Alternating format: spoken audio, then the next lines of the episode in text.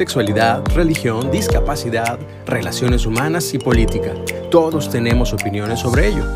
En este espacio abordaremos estos temas y muchos más desde una visión abierta, plural e inclusiva, intentando ubicarnos en una realidad en la que diversidad somos todos. Diversidad somos todos.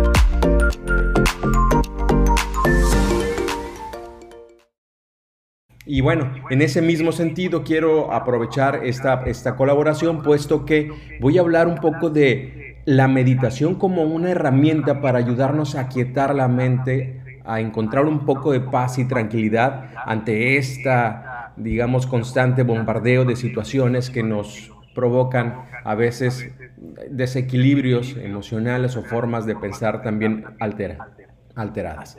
Y bueno, eh, déjame decirte que la, meditación, desde la descripción o definición, pues es una forma de pensamiento o consideración de, algo con cierta atención y detenimiento para estudiarlo o comprenderlo bien. ¿sí? De, eh, esta es una, digamos, forma común de entenderlo. Incluso algunos de nosotros hemos usado la frase de déjame meditarlo un poco, ¿no? Es decir, ponerle atención, pensar un poco con detenimiento a alguna cosa pero también se puede considerar como una oración o un rezo que se hace en silencio o una reflexión, eh, reflexión perdón, íntima sobre algún tema espiritual o trascendente. Finalmente, para mí lo que significa la, la, meditación es esto, encontrar un poco de serenidad, de atención, de paz mental ante toda esta turbulencia reciente.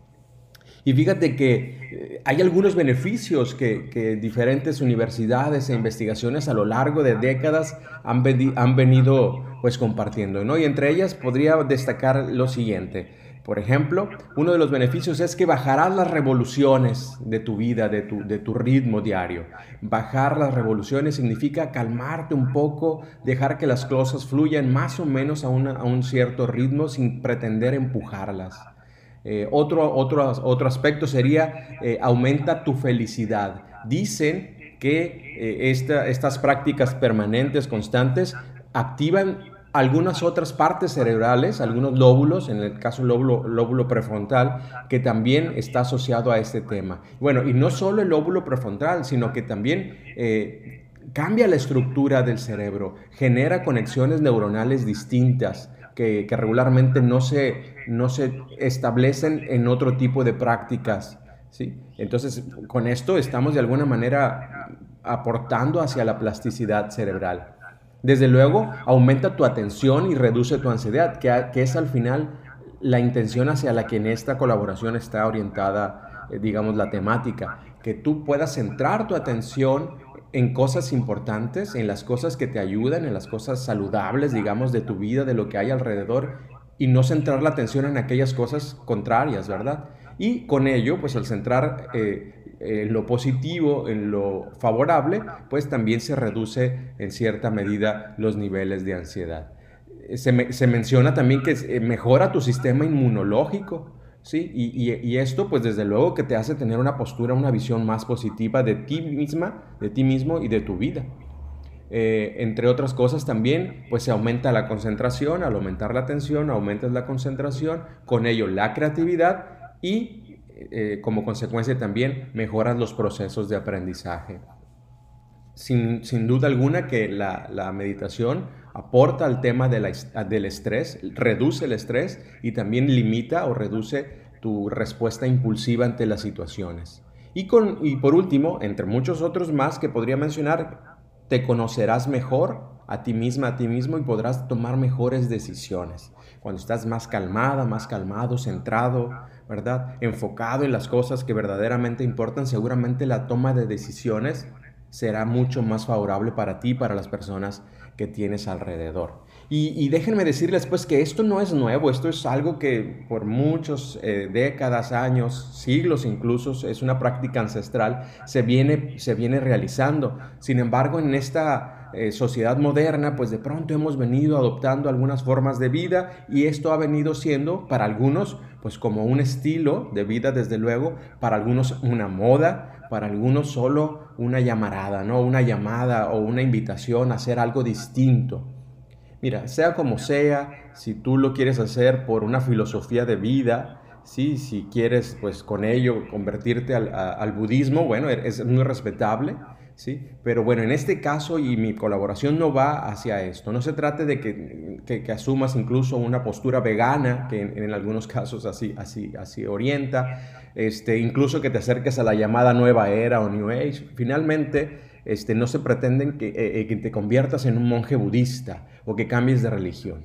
Lo, lo importante, como lo dije al principio, es que en lo personal, y te invito, puedas encontrar un poquito de serenidad, de atención, de paz mental en estos momentos en donde pues pareciera que toda información nos altera y nos trae preocupados. ¿sí? Y la invitación es que a, que busques los recursos que más se acerquen a tu forma de ser y de hacer las cosas. ¿Sí? Hay muchos programas gratuitos en Internet, hay otros pagados, por supuesto. Este, hay aplicaciones para los celulares que te ayudan a seguir estos, estas estrategias y algunas técnicas, muy sencillas algunas. Te puedo recomendar, por ejemplo, una que se llama OMM, que en, su lectura sería OM, digamos, el sonido muy, muy, muy parecido a este sonido que de pronto se asocia, pero no significa eso, sino significa One Moment Meditation, es decir, la meditación de un minuto o de un momento. Y podemos encontrar en ese pequeño ejercicio de un solo minuto una buena herramienta para tranquilizarte y hacer pausas en el día. ¿sí? Entonces, esa es una aplicación que es gratuita y que la puedes usar. Eh, y bueno, hay muchas otras aplicaciones y programas gratuitos. En lo particular, a mí me gusta mucho y sigo a Deepak Chopra porque es uno de los, digamos, eh, pues tradicionales y que ha, ha, hecho esto de manera seria y, form y formal pero también, bueno, se han generado eh, a propósito de estas formas distintas de comunicarnos y de relacionarnos en el confinamiento, redes sociales de apoyo. Y por ejemplo, seguramente te ha llegado a ti este, o te va a llegar alguna invitación a formar parte en un reto de meditación y estará bastante bien. Si te animas, hazlo. Verdaderamente no te vas a arrepentir, vas a encontrar cosas muy interesantes. Yo en mis redes sociales también de pronto comparto cosas, así que si gustan seguirme, por ahí pueden encontrarme, pueden encontrar algunas cosas que pueden ser de utilidad. Lo importante es que, como en el ginecólogo, me gusta decirlo, y los psicólogos, en este caso también, encuentres al que más confianza le tengas, porque al final es con quien vas a compartir algunas cosas muy íntimas y en este caso la meditación es una práctica muy, muy íntima. Así que trata de, encontrar esa, esa herramienta, ese recurso que para ti sea el que más se apega a tus creencias religiosas, a tus formas de ser, incluso a tus tiempos.